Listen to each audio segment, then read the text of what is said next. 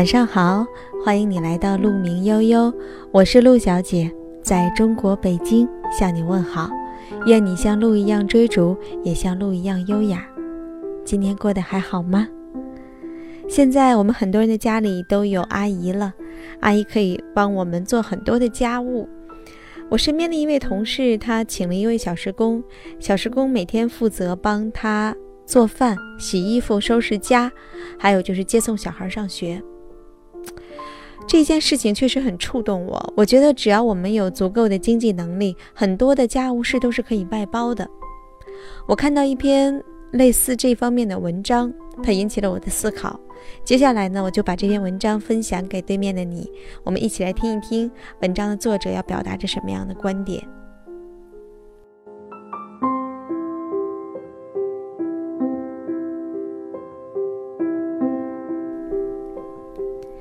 现代女性信奉有一种爱情宣言是这样的：我爱的就是本来的你。你不会做菜没关系，我不是要娶一个厨师；你不会开车没关系，我不要请一个司机；你不会照顾小孩没关系，我不要一个保姆。总之，十指不沾阳春水是一种真正的宠爱。凡此日常生活的种种琐事均可以外包。那么。一段关系中，什么是不能外包的呢？什么是家庭的核心竞争力呢？大多数人会回答说，精神的共同成长就是所谓的留得心在，最好还有精神伴侣。洪晃推荐了一本外文书，这是一位美国退休的女性社会学教授写的。我只是看了一下书评，他说现在人们通过中介找男女朋友。婚礼策划师来办婚礼，代孕母亲来生孩子，育儿专家顾问和派对策划中介来养育孩子。因为这些专家与顾问是有效市场形成的，所以他们细分的如此专业，以至于堂而皇之的侵占着我们的生命，管理着我们人生中最重要的时刻。看来这个已经是全球性的现象了。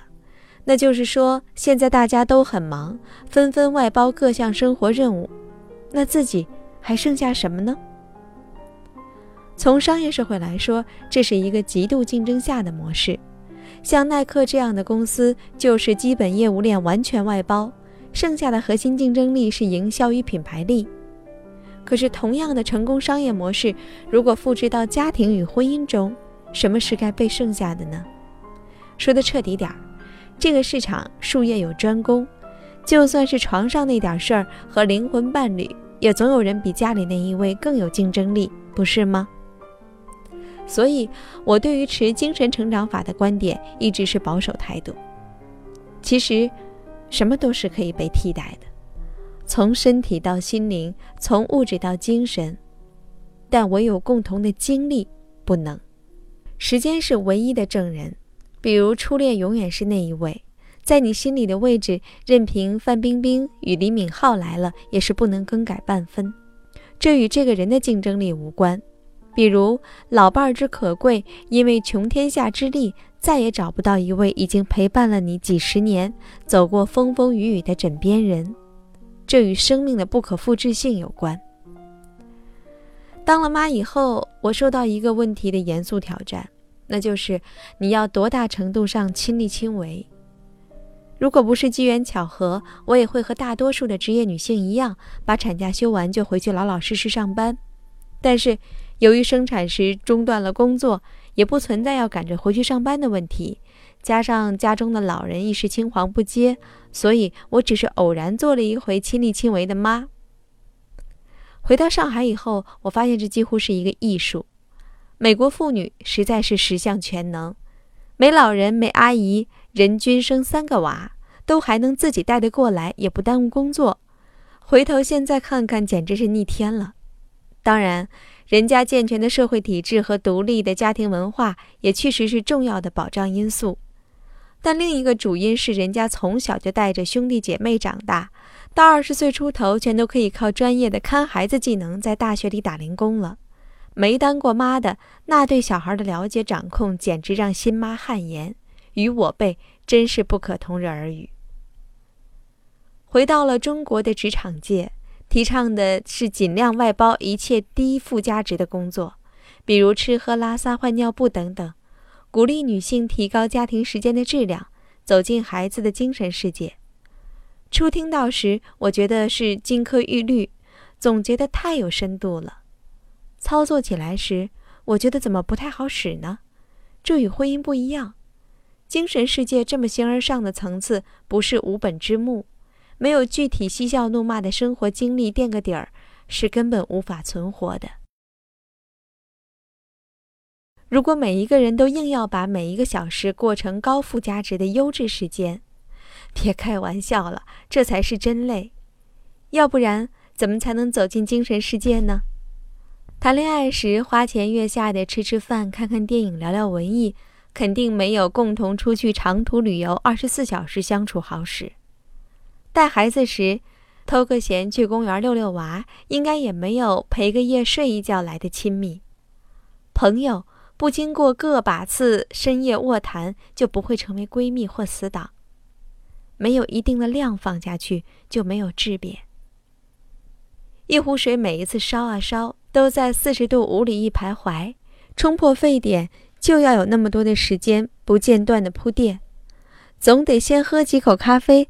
然后咱们才能升华到谈谈人生理想，说什么低附加值与高附加值、外包与 DIY、物质与精神，其实就是劳心者看不上劳力者，多读了几本书，多读了几年书，不想再动手罢了。可是，脑力与体力和谐在一起，才能够身心合一，不是吗？烧个小菜，体会一下创造的乐趣；做个针线活，放空一下繁杂的思绪；给娃洗个澡，弄一下 Q 弹的皮肤。这些低级的小事，构成了生活的细微乐趣和个人的画面回忆，任岁月这个神偷也难以抢去。有时候，我们是中了经济学的毒，因为比较优势的概念深入人心。所以，我们的衡量体制都是与劳动市价挂钩的。同样的事儿，请一个阿姨来做，岂不是更有性价比？可是，经济学衡量社会创造的财富，不是个人生活的幸福感。还有的时候，我们深陷在中国的大家庭组织文化中，乐不思蜀。祖孙三代同堂是现实需要，也是潜意识依赖。二老帮忙是好心，不是义务。孩子还是自己的，个人生活不是竞争市场。我们不做计算各种成本的交易，关起家门来，只图一个众乐乐。诚然，部分外包在现代生活中是刚需，谁家不需要一个田螺姑娘？只是有时用他人之手越来越上瘾，走着走着就容易忘了。同舟才能共济，试读才能深情。顺便说一句，也有朋友和我说，出来工作主要是为了一份安全感。女人待在家里，那不是完了吗？这话我只同意一半儿。我全心赞同，女人需要经济独立，有一份喜爱的工作。待在家里真的是很无聊。但是关于安全感这事儿，不是这样。真的是因为没有钱才没有安全感吗？我是觉得，几乎全天下的女人都没有安全感。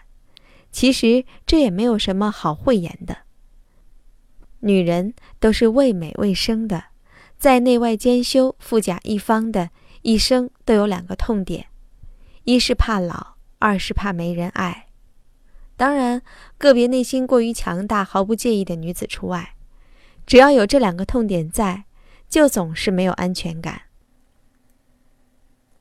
别说什么迟暮有迟暮的优雅，四十岁的女人总是还想看上去像三十岁一样，三十岁呢也想看着像二十岁的，这是常情，不是矫情。也别说什么没有人爱我，我也没有关系，自己爱自己就好，这话听着总是觉得很凄凉。结不结婚，单不单身，那确实是个人选择，但是随便谁都渴望一段亲密关系。一个伴侣或者宠物也行。要是自己修修就完整了，那也就真成女神了。莫里埃几个世纪前就说过，女人最大的心愿就是被人爱。不二真理。所以拿多少外包出去，这真是一个问题。想起唐顿庄园中的老管家拖着一口英伦音，慢慢的打开旧照片的场景，对着昔日的恋人和照片，他怀旧地说：“人生无他，不就是为了一个又一个平凡而动人的瞬间吗？”想一想，哪些生活底片中，你需要存在？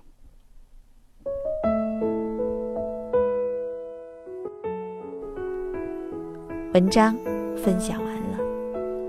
生活就是柴米油盐，无论我们在工作中有多么的忙碌，工作对我们来说有多么的重要，作为女人来讲，我还是觉得家庭的幸福是任何一种东西都不能带给你的，它是不可被取代的。而这种家庭幸福往往来自于小事的积累，比如说为爱人端的一杯茶，比如说两个人共同做的一餐饭。这些都是小确幸，这些都是我们幸福的来源。所谓的量变到质变，也就是种种的琐碎，其实恰恰构成了我们生活中的大幸福。我是陆小姐，在中国北京向你说晚安，愿你像鹿一样追逐，也像鹿一样优雅。晚安啦。要怎么收藏？要怎么拥有？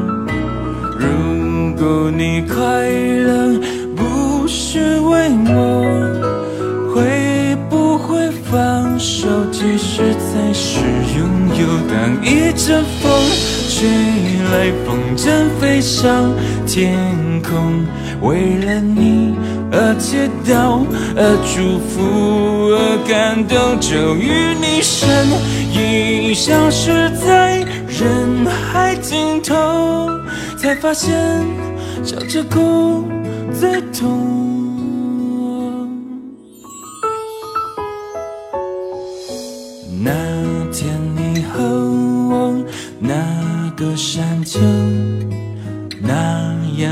唱着那一年的歌，那样的回忆那么足够。足够我天天都品尝着寂寞。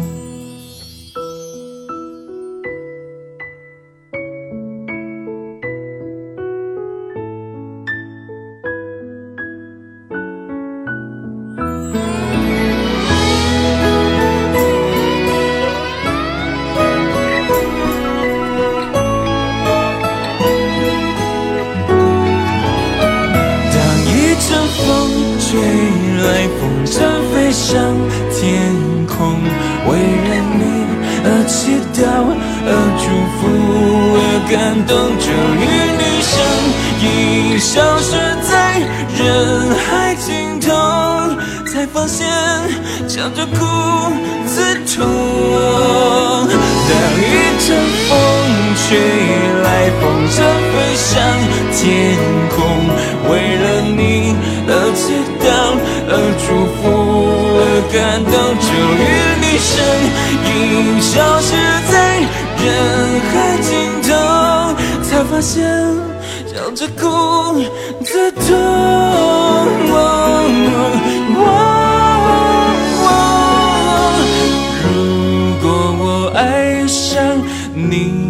笑容，要怎么收藏？